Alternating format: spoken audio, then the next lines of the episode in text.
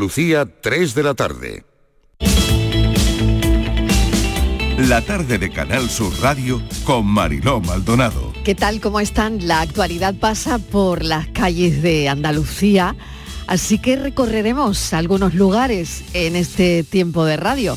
Hablaremos con el taller de orfebrería de los hermanos Delgado en Sevilla.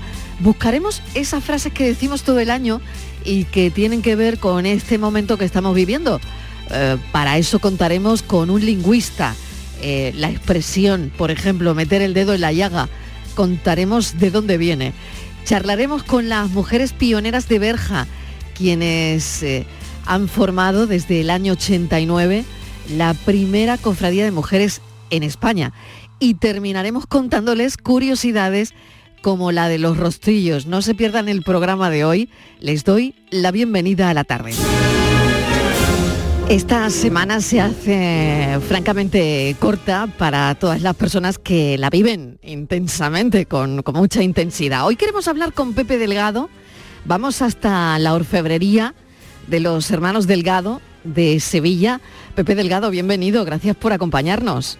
Muchas gracias, buenas tardes. Bueno, dicen que todos deberíamos visitar al menos una vez en la vida este taller de orfebrería. Eh, que habéis hecho del lugar de vuestro trabajo un verdadero santuario de, la plata, eh, donde, bueno, ahí mm, se siente uno bien y, sobre todo eh, mimar la plata de esa manera con la que lo hacéis vosotros, eh, esto no, no tiene que ser fácil, pero sí que es una tradición ya.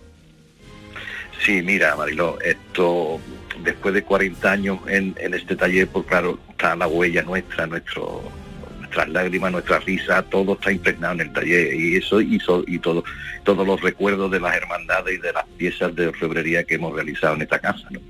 Entonces, claro, sí que es verdad que, deja, va dejando eh, la huella y es verdad que es como un santuario de la plata, sí, cierto.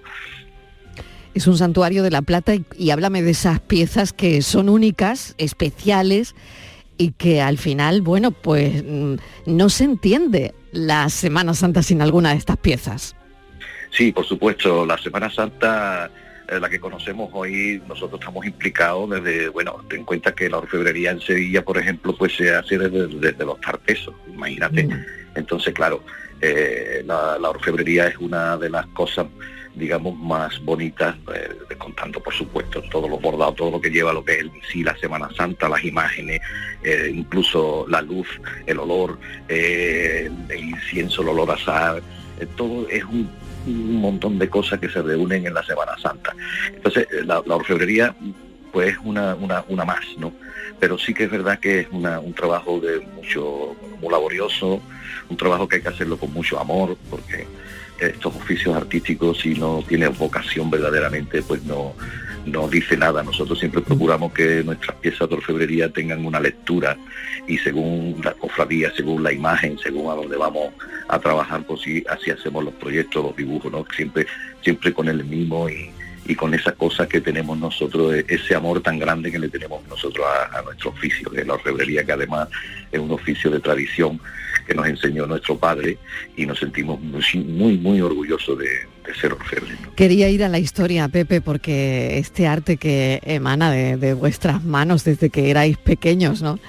Porque es verdad que habéis tenido al mejor maestro. Mm, bueno, se aprende de un padre como lo habéis hecho vosotros y también me gustaría ir un poquito a la infancia. Mm, sí, fíjate. ¿Cómo, cómo ha sido esa infancia y qué recuerdas de, de esas primeras veces? Pues fíjate, es entrañable para mí, ¿no?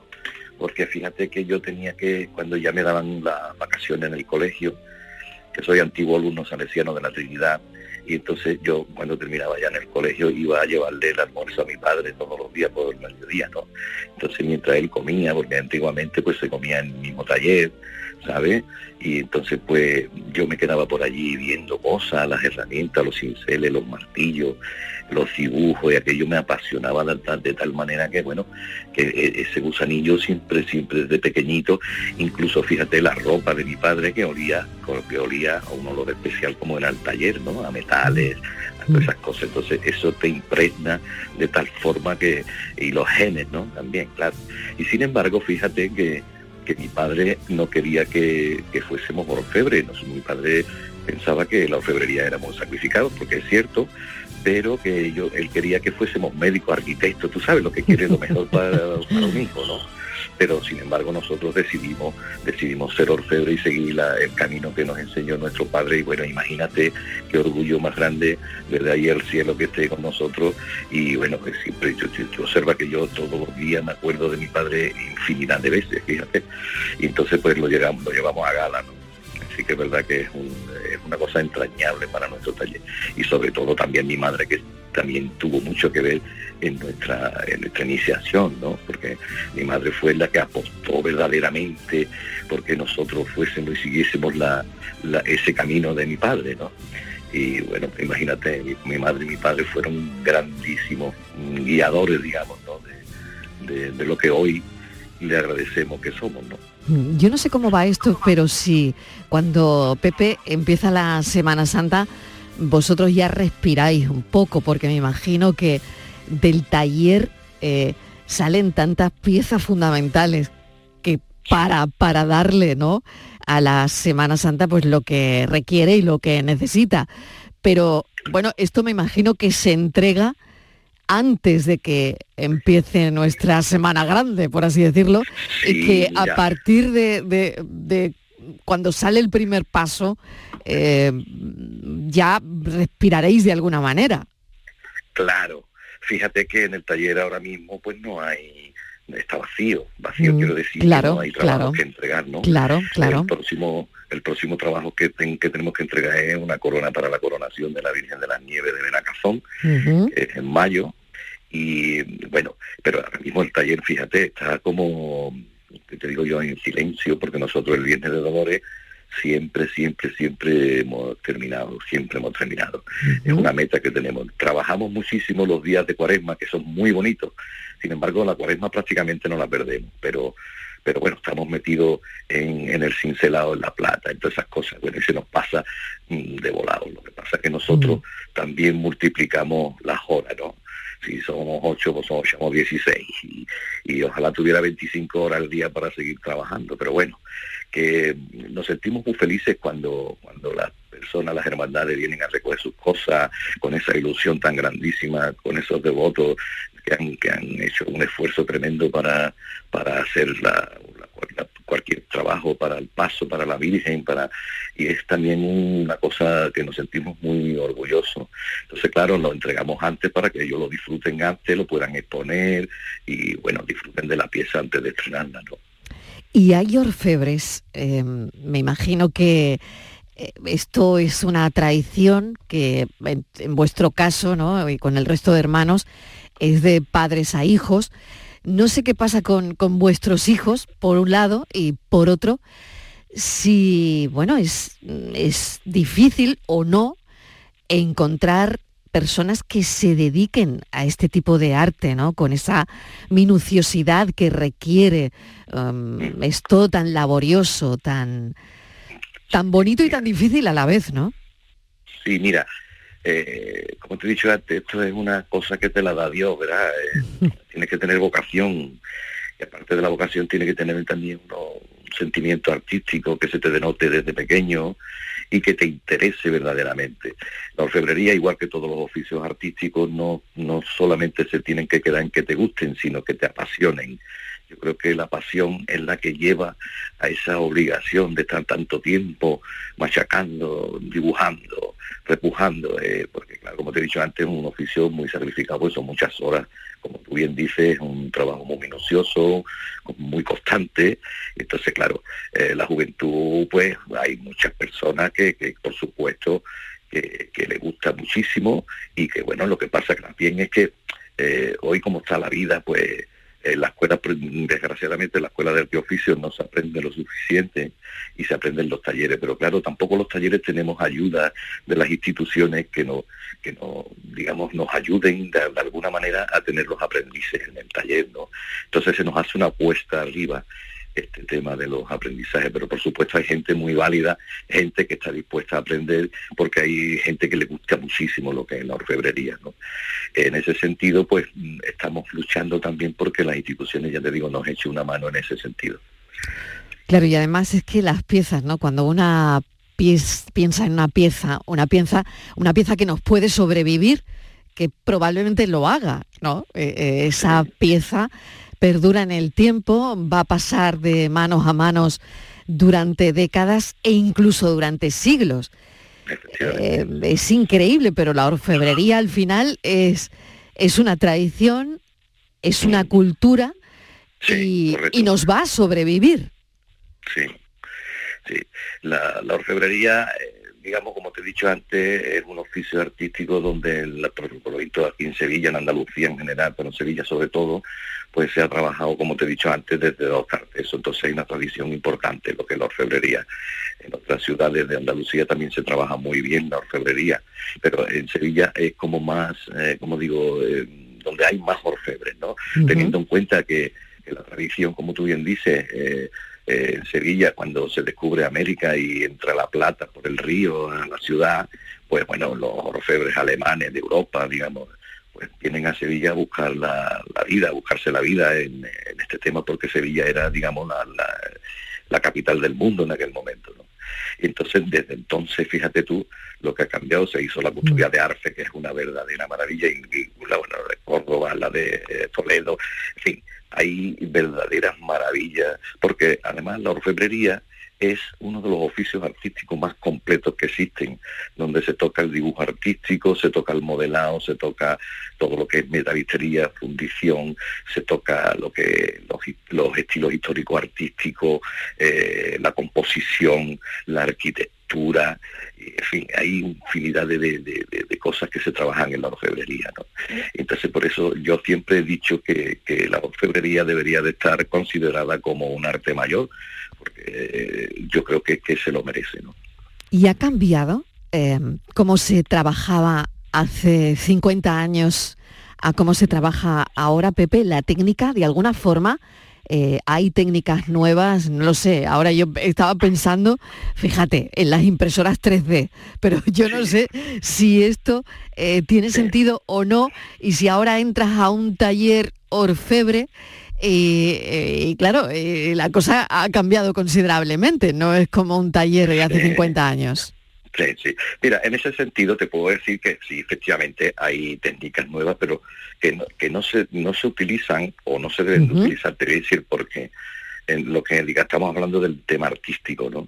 Eh, cuando una cosa industrial, pues bueno, pues se puede utilizar, pero cuando una cosa artística, manual, pues se debe tener consideración en no utilizar eso porque lo bonito precisamente de la orfebrería y de todas las artes es que esté hecha con el corazón y a mano, que se vea la huella, la huella de la persona que ha estado cincelando y que se ve el jabaseado en la plata, que se ve ese, ese, que una hoja no es igual que la otra, que, en fin, ese, ese tipo de cosas es lo que le da a las piezas esa categoría y esa, eh, eh, esa verdadera obra de arte, ¿no? O sea, si tú copias, copias una cosa en 3D, pues puedes tener miles de piezas iguales, perfectas, muy bonitas, pero son perfectas y está hecho por una máquina, ¿no?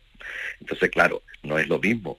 Por eso mm. nosotros no lo utilizamos, ¿no? Porque mm. pensamos que la orfebrería tradicional es lo que verdaderamente es lo que hay que hacer. Claro, lógicamente, si, si el, eh, digamos, en el tema industrial, pues bueno, pues sí se puede utilizar, claro, pero abarata, abarata mucho la pieza, por supuesto, pero no es lo mismo, claro que no. Y me quedaría saber, Pepe, de todo lo que vamos a ver eh, en la calle y estamos viendo esta semana grande, algo que te gustaría destacar, pues no lo sé, algún trabajo especial que haya sido especial para ti. Mm. Bueno, verás, eh, casi todos, o, todos te puedo decir que son especiales, pero me voy a mojar un poco. ¿no? Bien, bien. Para mí un trabajo especial pues, puede ser el paso de la hermandad de, de la Merced, de la luna de pasión, es un paso que una cosa que marcó muchísimo y paso precioso en el cual pues tuvimos cinco años trabajando y bueno, y es una gran obra. También tenemos la corona de la Trinidad, por ejemplo, de oro que se hizo para la coronación, la corona de los panaderos, la corona de la Hermandad de los Dolores del Cerro, de oro también. Es que son tantas cosas que, mm. que eh, todas tienen su, su cosita, ¿no? Pero ya te digo, el paso de la Merced para mí fue un antes y un después, ¿no? Bien. Pues Pepe Delgado, te agradezco enormemente este ratito de charla que a mí me ha servido tanto para saber que un maestro orfebre no utiliza una impresora 3D porque ese es el tema, no usar esa tecnología. Me ha quedado meridianamente claro. El arte de la orfebrería no se limita a, decorar prendas, la verdad se extiende eh, a la decoración de lugares, eh, de utensilios, y la verdad es que todo lo que el artista quiera crear, y yo estoy hablando con uno de ellos, es un privilegio. Pepe Delgado, muchísimas gracias. Taller de orfebrería de los hermanos Delgado de Sevilla. Gracias a vosotros, muy amable. Feliz Semana Santa. Gracias, igualmente. La tarde de Canal Sur Radio con Mariló Maldonado.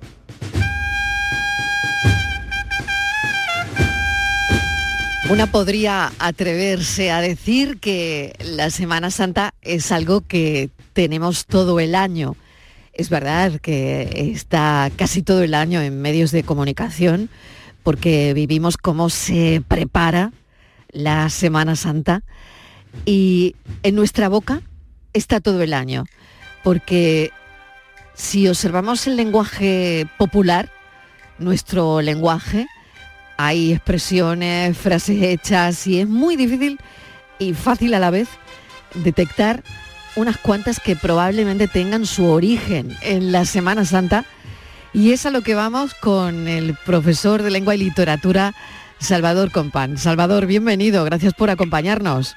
Hola, buenas tardes, Marilón. Un placer estar aquí otra vez. Claro, yo me encantaría hacer un repaso eh, con un lingüista de las frases que prácticamente, como decía, tenemos todo el año y que provienen de tan solo una, una semana, ¿eh? de, una semana como la que estamos viviendo. Por ejemplo, de Pascuas a Ramos. Fíjate si esta tiene todo el sentido. Sí, de Pascuas a Ramos es, todo el año.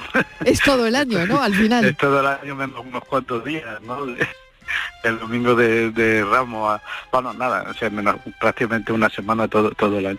Bueno, eh, es verdad que somos un pueblo muy marcado históricamente por, el catolicismo y por la religión católica, y, si uno echa el ojo hacia el entorno, hacia, hacia el pueblo homologable al nuestro, ¿no?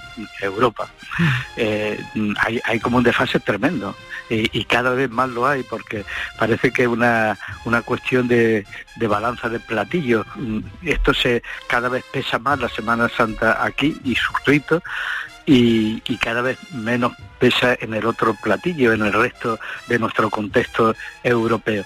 Algo pasa con nosotros, ¿no? Pero somos un pueblo, eh, eh, digamos, eh, enfondado en, el pasado, en la tradición, enfondado en la fiesta, porque la Semana Santa es la fiesta. Yo creo que, para empezar a hablar de Semana Santa tenemos que, decir esto, ¿no?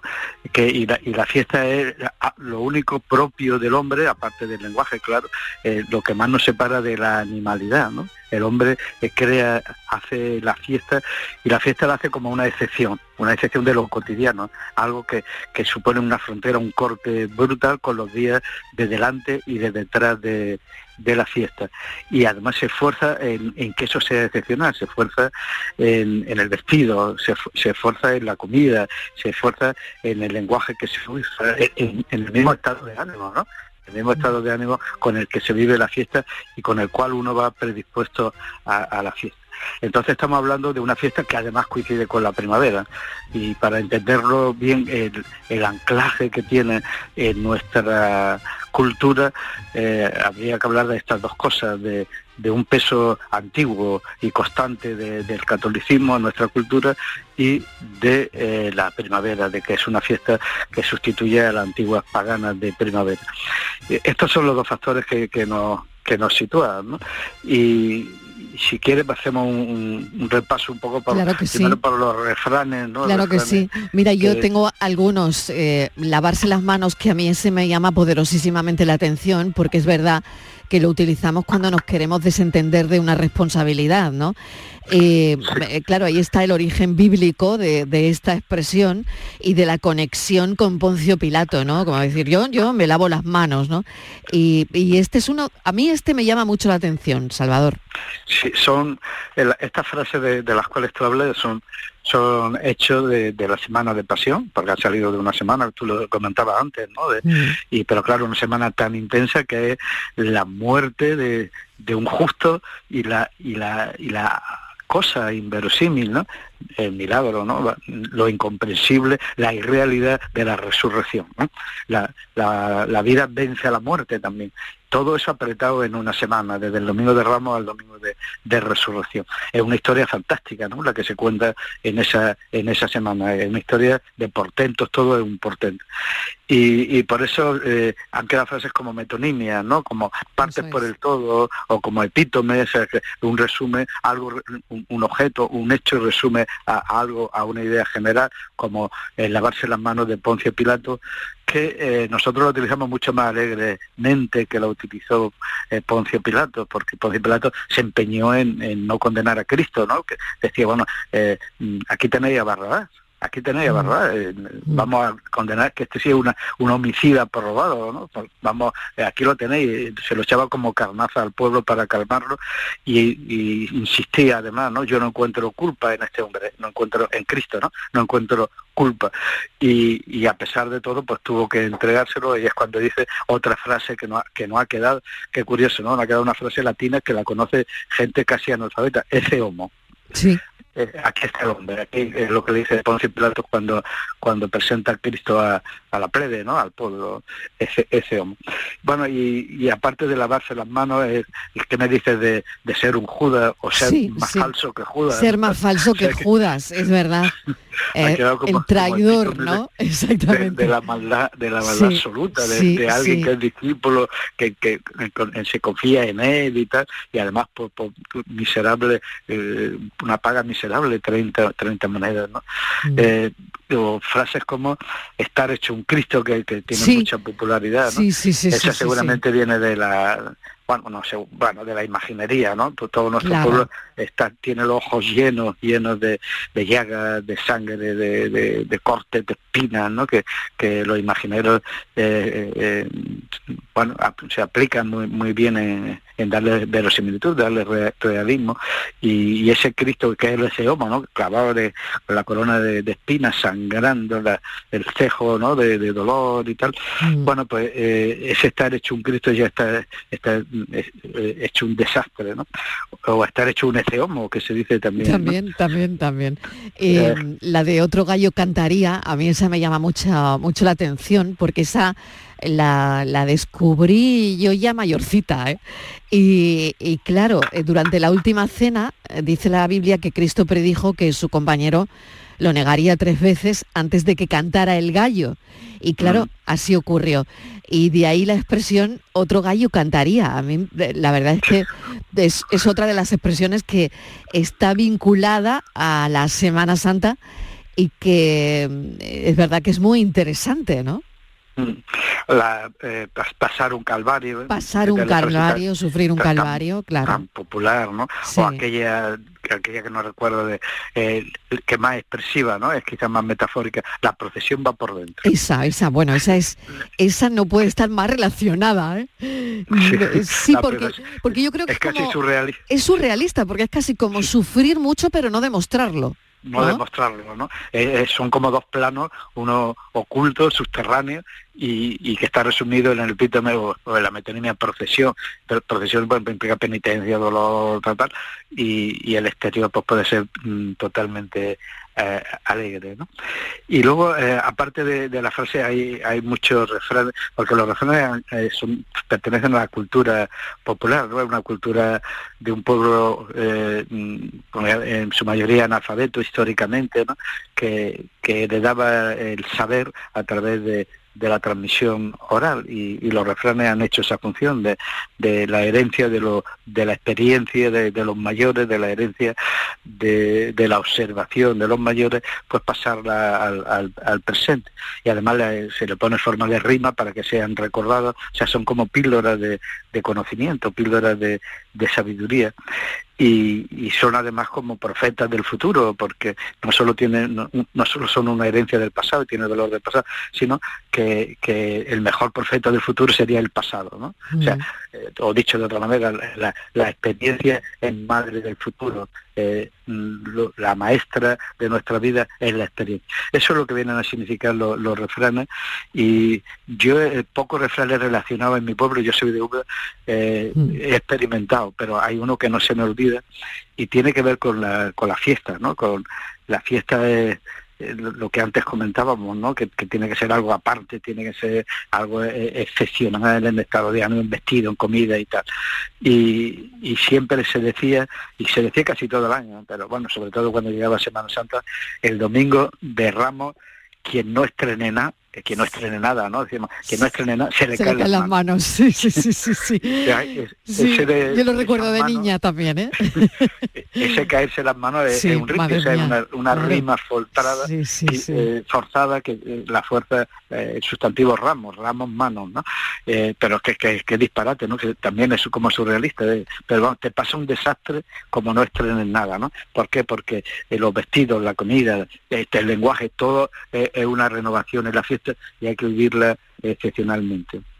Eh, o por ejemplo este este refrán que también se repite todo el año y, que, es una metáfora de, bueno de, tres jueves que son tan mm. comparativamente tan fuertes y tan brillantes, tan intensos como la luz del sol, ¿no?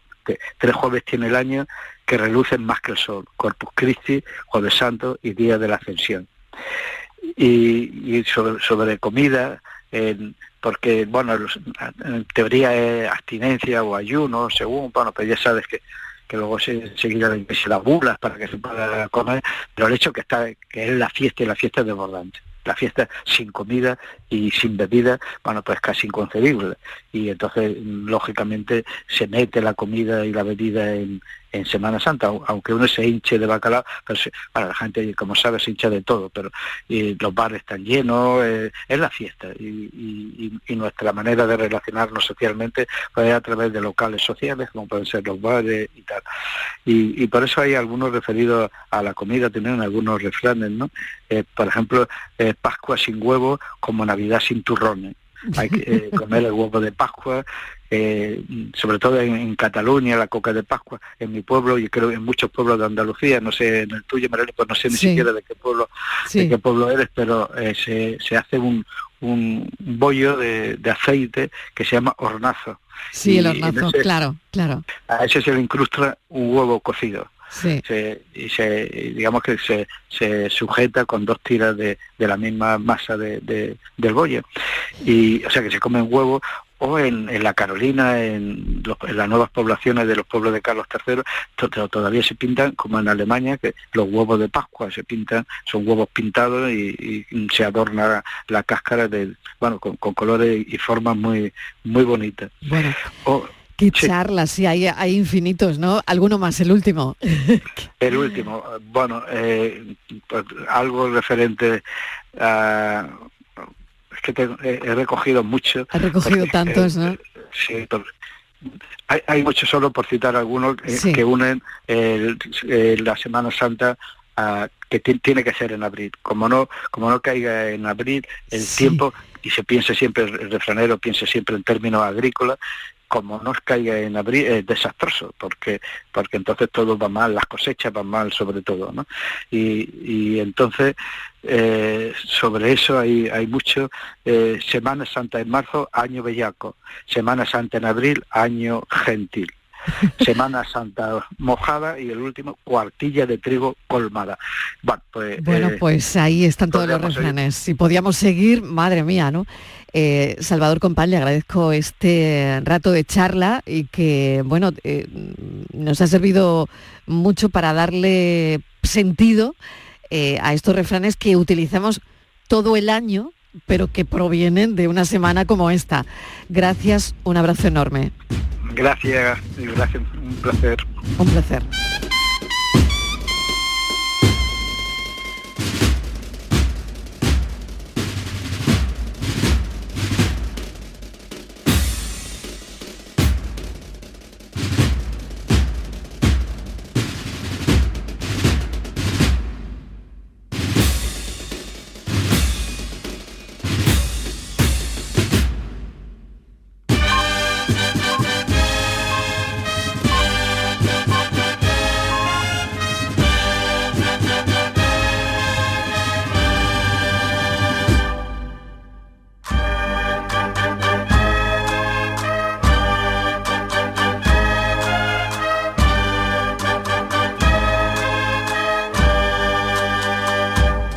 Está ahí el niño del vecino con la pelotita. ¿Pero qué dices, Yuyu? Si ese niño es un figura, ese va a ser un crack. Un crack. La que es una crack es mi mujer, que llamó a Hogar Solar. Pusimos las placas solares y ahorramos tela en la factura de la luz. Vaya pelotazo, ¿no? Pelotazo le daba yo al padre del niño. Llama al 955 31 80 80. Hogar Solar, la luz que te ayuda a ahorrar.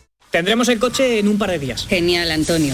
Bueno, ya sabes que confío en ti, vamos, como si fueras mi propio hijo. Bueno, y en Rubén, ese se llama Rubén, ¿no? Sí, Rubén. Pues los dos, es como si fuerais mis hijos. Madre no hay más que una. Claro que por 17 millones a lo mejor te sale alguna más. Ya está a la venta el cupón del Extra Día de la Madre de la 11. El 7 de mayo, 17 millones de euros. Extra Día de la Madre de la 11. Ahora cualquiera quiere ser madre. A todos los que jugáis a la 11, bien jugado. Juega responsablemente y solo si eres mayor de edad.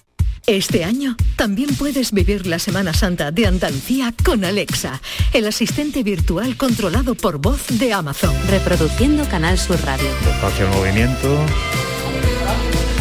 La delantera que va a salir, las plumas de los romanos blancas que van de espaldas a la calle también. En casa, en el trabajo, toda la Semana Santa de Andalucía a tu alcance, en internet con Canal Sur Radio. ¿Verdad, Alexa? Lo tengo claro. Canal Sur Radio. Tu Semana Santa con Canal Sur Radio. La Semana Santa que llevas dentro.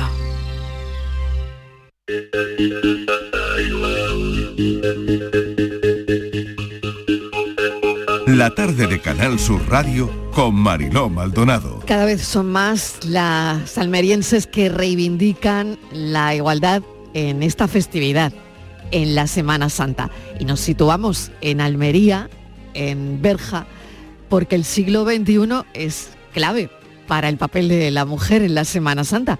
Cada vez son más las que reivindican esa igualdad en esta festividad.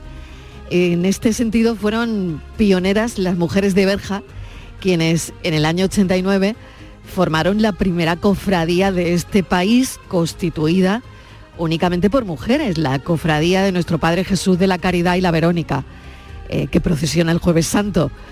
Bienvenida, Davinia Ortiz, Oloriz, bienvenida, ¿qué tal? Hola, buena, bien.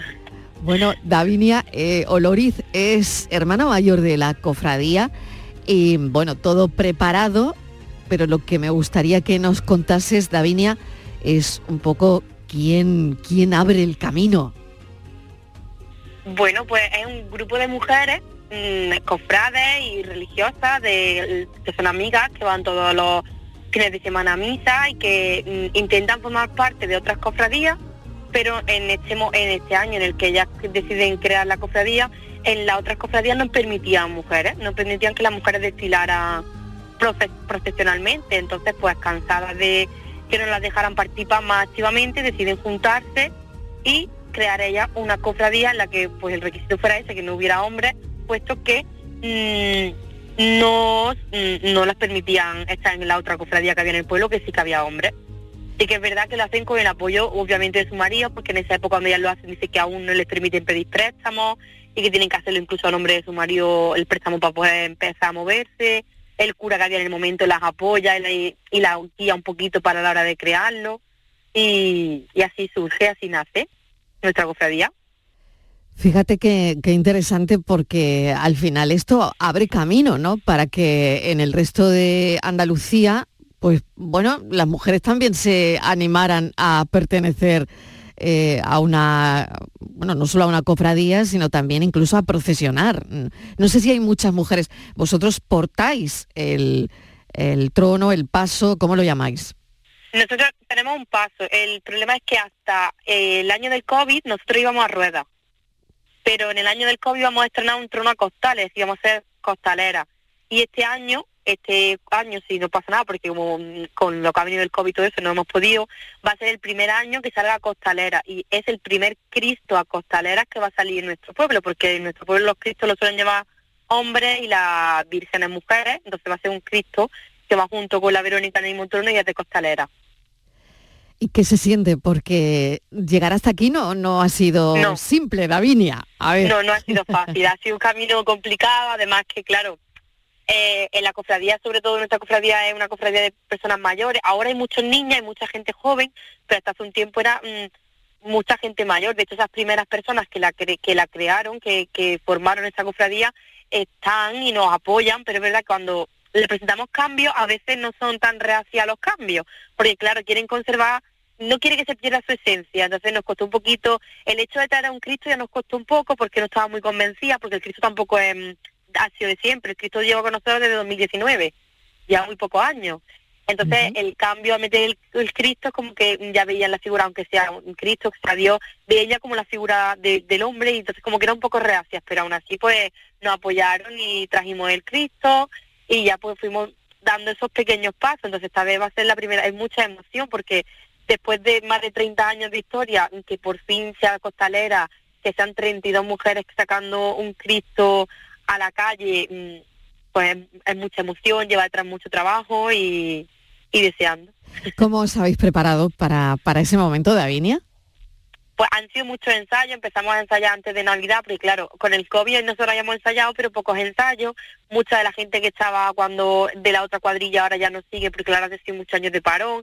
El año después del COVID, el año pasado decidimos volver a salir otra vez con ruedas por seguridad, porque aún había mucho COVID, llevamos mascarilla y no queríamos poner en riesgo la vida de nadie, entonces decidimos salir a rueda aún.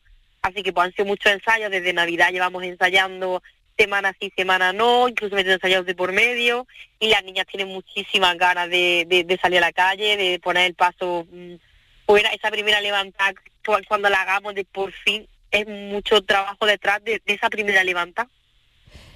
También eh, he oído, tú me confirmas, que mm, se va a permitir a las mujeres vestir de mantilla eh, durante la procesión de, de la patrona, ¿no? Eh, esto ha ocurrido, ¿no? Eh, mm, esto no había pasado antes. ¿Había algo con la mantilla en Berja? No sé si me puedes contar.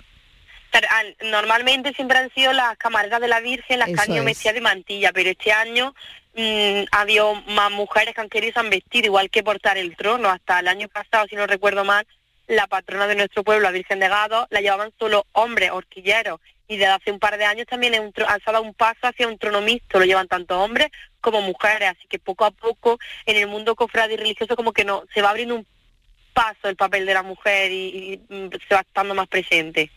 Pues fíjate qué importancia tiene todo esto. Te deseo una felicísima Semana Santa. Eh, sé que ahí están los nervios a flor de piel y os deseo lo mejor desde aquí, desde la Radio Pública de Andalucía. Un beso enorme, Davinia Oloriz, hermana mayor de la Cofradía Nuestro Padre Jesús de la Caridad y la Verónica. Mujeres pioneras de Berja en Semana Santa. Un abrazo enorme, cuídate mucho, suerte. Muchas gracias, muchas gracias. Hasta luego.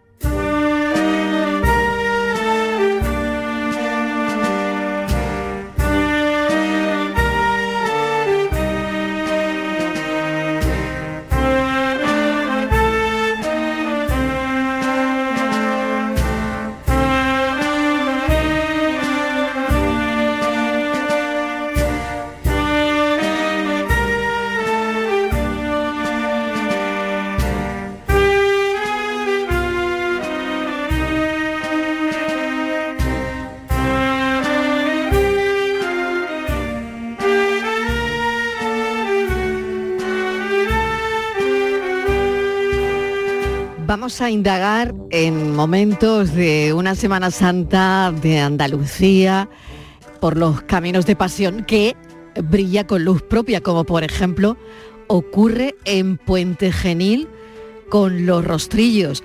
Vamos a indagar un poquito de qué se trata y qué son los rostrillos. Jesús Galvez Palos, escultor del taller eh, e imaginero, bienvenido. Hola, bienvenido, muchas gracias. Bueno, me apetece hablar de los rostrillos. ¿Cómo, cómo empezamos eh, con estos rostrillos de Semana Santa? El valor eh, artístico e histórico, cuéntanos. Pues mira, eh, el valor de los rostrillos procede desde hace más de, de un siglo y medio. Aparecieron en, la- en el seno de la cofradía del patrón de Jesús Nazareno de Puente Genil y, bueno, fueron donde aparecieron los, los primeros rostrillos, ¿no? Las primeras figuras bíblicas, ¿no? Tan conocidas aquí en Puente Genil como y características. Eh, los rostrillos eran, estaban realizados de cartón y escayola y procedían de, de Valencia, realizados por artistas valencianos. Y son los primeros datos que, que podemos tener de, de los rostrillos, ¿no? No conocemos sus autores, pero sí conocemos su procedencia de- del rostrillo de donde podían provenir. Porque todos estaban comprados por la cofradía de, de Jesús, de Jesús Nazareno. Y hoy en día pues siguen saliendo rostrillos con más de un siglo. Procesionan a la calle y se lo ponen personas con, con más de un siglo, ¿no? Los, los rostrillos característicos, como son los de la- las figuras de, de los atados, Judas, Pedro y Pablo, pues son uno de los rostrillos más antiguos que, que hoy en día pues procesionan en la Semana Santa de Puente Genil. Cuéntenos exactamente eh, cómo son. Eh, si tuviese que describir exactamente Jesús Galvez, eh, cómo son. Pues mira, el rostrillo, su fisonomía, antiguamente, eh, de los rostrillos como estoy hablando, era un poco carituresco, ¿no? Era más, sim- más simplificado, ¿no? El rostrillo, ¿no? Eh, el rostrillo, la figura bíblica, un poco venía a mostrar un poco sobre la... antiguamente la- eh, no había tanta cultura, ¿no? En, la- en las personas, ¿no? Y bueno, pues venía a definir un poquito para inculcar esa, esa cultura, para una Biblia andante, ¿no? Que representaban a los personajes de lo que la pasión de, de Jesús pues eh, pasó. Y, y bueno, pues esas figuras pues son personajes bíblicos que, que van representados pues por personas y van formando escenas de la pasión de, de Jesús. ¿Vale? Por lo tanto, son caretas. Correcto, son, son caretas. Aquí en Puente Genil no nos gusta llamarlos caretas, ¿no? Porque las caretas a lo mejor son, pueden ser más para las máscaras, ¿no? Pero Sí. para que nos entendamos, todo, Sí, todo yo- el público, todas claro, las personas. claro, claro, para que los oyentes ¿Vale? puedan entender exactamente Exacta- eh, a, a qué se puede parecer un rostrillo, ¿no? Exactamente, exactamente. Es como el rostro, le llamamos rostrillo porque está representando el rostro de, de un personaje bíblico o de una persona que en aquel tiempo pues pasó y, y fue importante, ¿no? Por eso le llamamos rostrillo, porque captamos lo que era el rostro de ese personaje bueno, en, en el claro. momento de, de la escena. Claro, ¿quién los hace? Porque, eh, claro, esta es una, una tradición que no sé cuándo se ha recuperado Jesús y la importancia también de, de, mm, personas que se dediquen a, a hacerlos, ¿no? Pues mira, los rostrillos aquí en la verdad que ha habido por mucho, ha sido realizado por muchos artistas, ¿no? Estaba realizado, se conocen uno de los más antiguos por, por Paco Ortega, estaba también otra persona que le decían el cómico, eh, estaba Borda, eh, está Clemente Riva, en la actualidad Alfonso Granado, mi padre, que es uno de los más señeros, por alguna forma decir, los que más rostrillos han realizado para aquí, para Puente Genil y para pueblos y ciudades de, de los alrededores. Eh, Carlos Herrería también, Moisés. O sea, ha habido muchos muchos artistas que, que han realizado muchos muchos rostrillos aquí en Puente Genil. Y luego, pues bueno, en la actualidad yo soy escultor imaginero y bueno, pues un poquito pues sigo la senda de mi padre para, para que no se pierda la, tradición, ¿no? Señora de aquí de Puente Genil, de hacer los rostrillos. Claro, eh, he leído y me parece muy curioso que se confeccionaron algunos con cartón de falla eh, claro, a partir de un molde de escayola, que eh, es la máscara en sí misma, policromada, los ojos, o una parte posterior, porque claro, yo no sé si en algunos casos hay rostrillos que llevan pelo, que llevan peluca, o llevan, o pueden llevar un velo, o pueden llevar un turbante, y claro, no sé cómo eh, mm, se mantiene el rostrillo durante tantas horas eh, en la cara, claro, porque es como, no sé si es como llevar un capirote o es más complicado. No, es más, es más complicado porque ten en cuenta que, que, que lo llevan más pegado, ¿no? Lo llevan más ajustado y Claro. ten en cuenta que Y son, son formas muchas humanas, horas, entonces- ¿no? Son muchas horas. Exactamente, a lo mejor Claro. puede estar tres horas o cuatro horas con el rostrillo puesto, a lo mejor, depe- dependiendo qué turno de procesión o todo que no, pues puede estar dos o tres horas casi seguro no te las quita nadie con, con el rostrillo puesto. Y claro, pues llevan su pelo de natural, de pelo natural, lleva la peluca y ya dependiendo qué, qué personaje se representa, pues bien lleva una diadema o lleva un velo o cualquier tipo de turbante o corona. Eh, ya dependiendo del personaje que se va a representar y, el estilismo de ropa que lleve, pues es más o menos lo que lo que suele llevar el rostrillo, ¿vale? O la, o la figura bíblica. Y como tú bien habías dicho, el rostrillo está eh, hecho exactamente con el cartón fallero, ¿no? Como se suele decir aquí en Puente está hecho con cartón y, escayola.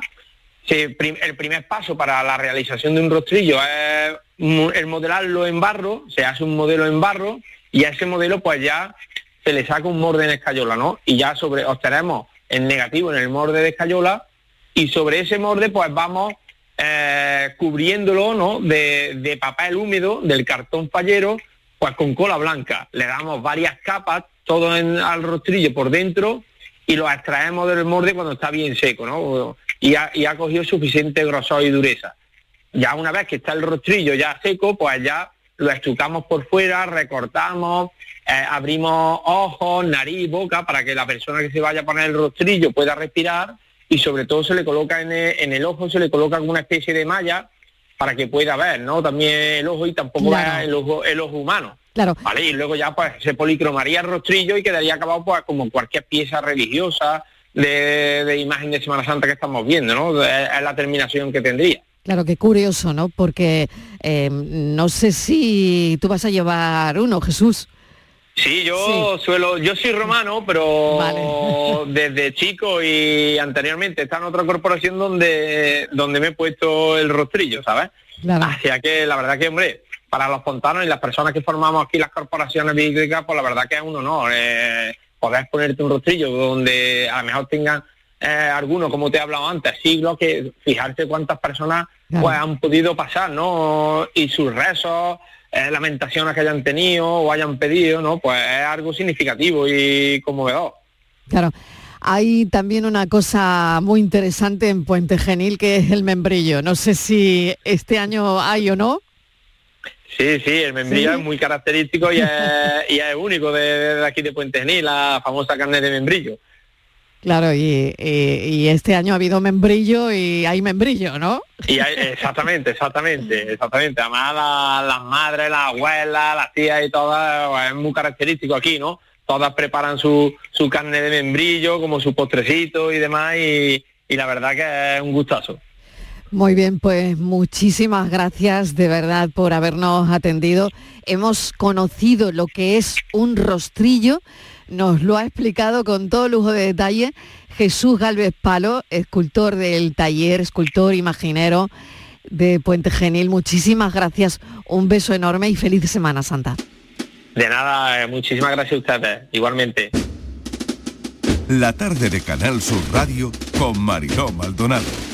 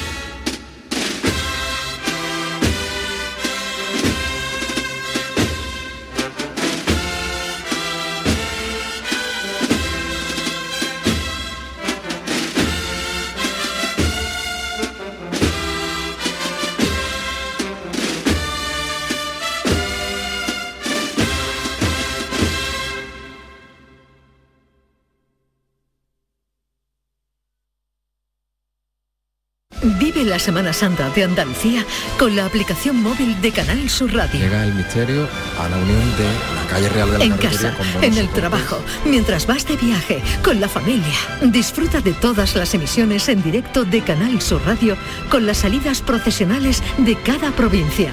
Sentimientos y emociones a flor de piel. Buscamos la imagen. Y siempre con la todos nuestros programas y audios destacados, tus podcasts, para que sigas conectado a nuestra programación especial. En la Semana Santa de Andalucía, en nuestra aplicación móvil, Canal Sur Radio. La Semana Santa que llevas dentro.